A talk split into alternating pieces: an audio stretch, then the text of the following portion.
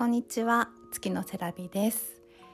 この番組は宇宙で一番小さなニュースと題して私の普段の出来事や考えていることなどを日記を綴るように音声で残していくというポッドキャストです。お時間が許す方はどうぞお付き合いください。今日はですね腹から声を出すということをテーマに腹から声を出しながらお話ししていこうと思います。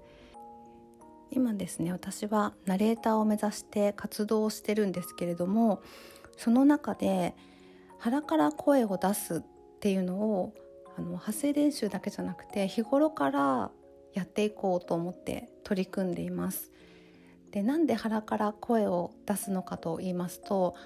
ナレーターさんだけじゃなくて声のお仕事全般で言えることだと思うんですが腹から声を出さないとマイクに声が乗らないそうなんですね。でマイクに声が乗るっていうのはどういう状態かというとその声がちゃんと聞いてる方に伝わる響くっていうことだそうなんです。で逆にマイクに乗らない声っていうのはその小さな声をちゃんと聞こえるようにするためにミキサーさんが音量を上げてくださるそうなんですけどそうなってくると、えっと、例えば私も気にしてるんですけどリップノイズとかリップノイズっていうのは、えっと、唇が触れ合ってピチャっていう音が聞こえてしまったりとかあとは呼吸息を吸う音 とかが入っちゃうっていうのがあってそれがね聞こえちゃうんですよね。なのでちゃんとマイクに乗るような声が出せるように発声練習の時だけじゃなくって普段の日常的な会話とかも腹から声を出すっていうのを意識するようになりました。腹から声を出すって言語化するのがすごく難しくていろんな方に私は説明をしていただいてなんとなく自分の中であこうやったら腹から出てるなっていう声が見つかってきたのでそれを日々練習中です。以前もですねお話をしたんですけれども、えっと、成長を止めないことっていうタイトルの回です。この回でもねいろいろと、えっと、いいかねパレットの青柳光也さんにご紹介いただいた方からまたさらにご紹介いただいてっていうのがつながって福岡のリトルモンスターエンターテインメントというプロダクションの代表の小柳ゆきさんというもともと声のお仕事もともとというか今も声のお仕事をされていて毎週日曜日にもラジオのパーソナリティをされている方なんですけれどもその方のご指導をいただいてボイスレッスンもさせていただいてます。でねそのゆうきさんと私先日お会いしてお茶をさせていただいたんですねでその時に私が今学んでいるナレーションについていろいろと教えていただいたりとかあともうその場で NHK のアクセント辞典っていうのをおすすめいただいてで原稿を読む時に、えーと、こういうふうに読むと読みやすいよっていうのを具体的に教えていただきました。結城さんは福岡の KBC ラジオというラジオ局で毎週日曜日に KBC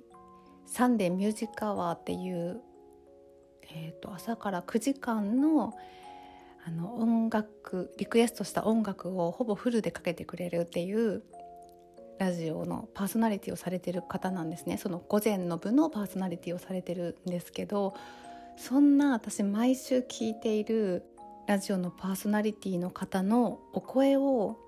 一緒にお茶をしながら私に向かって喋ってくれてるのが耳から聞こえてくるっていう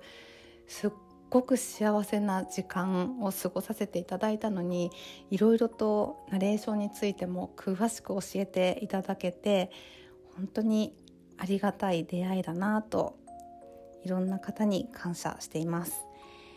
でねあのゆうきさんに私そのいろんなナレーションについての技術とかを学んでいくのが本当に楽しくってで私もともとすごくのんびり屋というかマイペースな性格っていうのもあって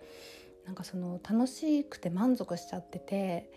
プロになるのは来世でいいかもみたいな話をちょっとしちゃったんですけど結城さんはわからないこととかがあったらいつでも LINE してくれていいし何でも教えてあげるから今世プロになりましょうって言ってくれる本当に優しいし温かいし会うとホッとするしもうついていきますって感じでこれからも頑張っていこうっていう風に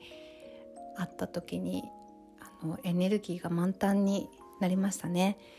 でねこの話を帰ってきて夫のしょうまさんにしたんですけどしょうまさんもやっぱ今世で頑張ろうっていう風に言ってくれたのと来世だったら今の声じゃないかもしれないしねって言われてあ確かになと思ってこの今世でしかないこの声を磨いていきたいなと思います。それでさっきもお話しした NHK のアクセント辞典なんですけど早速購入してでいろいろねあの原稿を見ながら調べてるんですけれどもその中で結城さんが教えてくださったことっていうのがすっごいへーって思ったんですよ。でねそれを誰か興味がない人でもいいから私が教えるとそれが私の身になって原稿を読む時とかにちゃんとこうそれを思い出せるから誰かに教えてねって言われたので「あじゃあポッドキャストでお話ししていいですか?」って言ったら「あ全然いいですよ」って快諾していただけたので今日最後にそれをお話ししようと思います。アクセント辞典ってえっと、調べるとその言葉の隣に読み方がカタカナで書いてあるんですけど「えっと、生活」っていう言葉を調べると「生活」ってあの長棒で「背」と「か」の間が長棒で記されているんですね。で普通振り仮名ルビを打つ時は「生活」って打つんだけどアクセント辞典としては「生活」っていうふうに書かれててそれは生活っていうふうに読むよりも生活って読んだ方が読みやすいし聞き取りやすいそうなんですよ。で意外とそういう、えっと、の長く伸ばした方が聞き取りやすくて発音もしやすいという言葉があるのであの栄養とかも栄養じゃなくて栄養の方が言いやすいし聞き取りやすい。でそういうのをちゃんと毎回確認して慣れるまでは発音した方がいいですよっていうのを教えてもらってそれを練習に取り入れてます。聞いてる方であんまり参考にならないかもしれないんですけど私は今これをお話ししたことでより頭に残ったのでこれから習得できるように頑張っていこうと思います。そしてあの途中考えながら話しているとなかなか腹から声出せてないなっていうところがたくさんあったなと反省しながら腹から声を出すという方もですね気を抜かずに取り組んでいこうと思います。はい。では前回から今回までにいただいた感想をご紹介します。まずトートさんからですね。私が朗読をした回宮沢賢治の「アリとキノコ」のお話を聞いてくださって「かかわいい」「てんてんてん」とコメントをいただきました。アリとキノコの絵文字。かわいい。ありがとうございます。そしてえー、波の音と電車とホームの隙間という回にノリダーさんから波の音と家族のワイワイにぎやかな声幸せな家族像がここにあるという素敵な回でした。ほっこり。次に電車に乗るときはうまく乗れるといいですね。とコメントをいただきました。のりたさんありがとうございます。え今日ですねたまたま義理の両親が熊本から泊まりに来てましてその時にですねノリダーさんが作ってくださったトカゲの皮でできたトカゲのあの切り抜きを見てすごくリアルだねってまじまじ見てました。コメントもりがとうございます、えー、そしてハッシーノさんから同じ回に感想いただきました。何これヒーリングの魔法やん。皆さんの声も波の音も素敵すぎ。髪切るか問題は僕もやります。いつも癒しをありがとうございます。とコメントをいただきました。橋野さんありがとうございます。髪を切るかどうか迷ったらやっぱ家族の方に聞いてみるんですかね。同じですね。でこちらこそ聞いてくださりありがとうございます。あのヒーリングの魔法って あの波の音の効果ってすごいですよね。うん。なんか波の音を聞いてたらこれをバックに配信したいなって思って思わず録音したんですけどやってよかったです。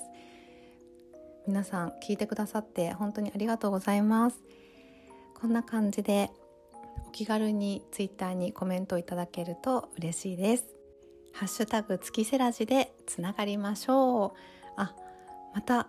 腹から声出してなかったです。気をつけます。ではまた。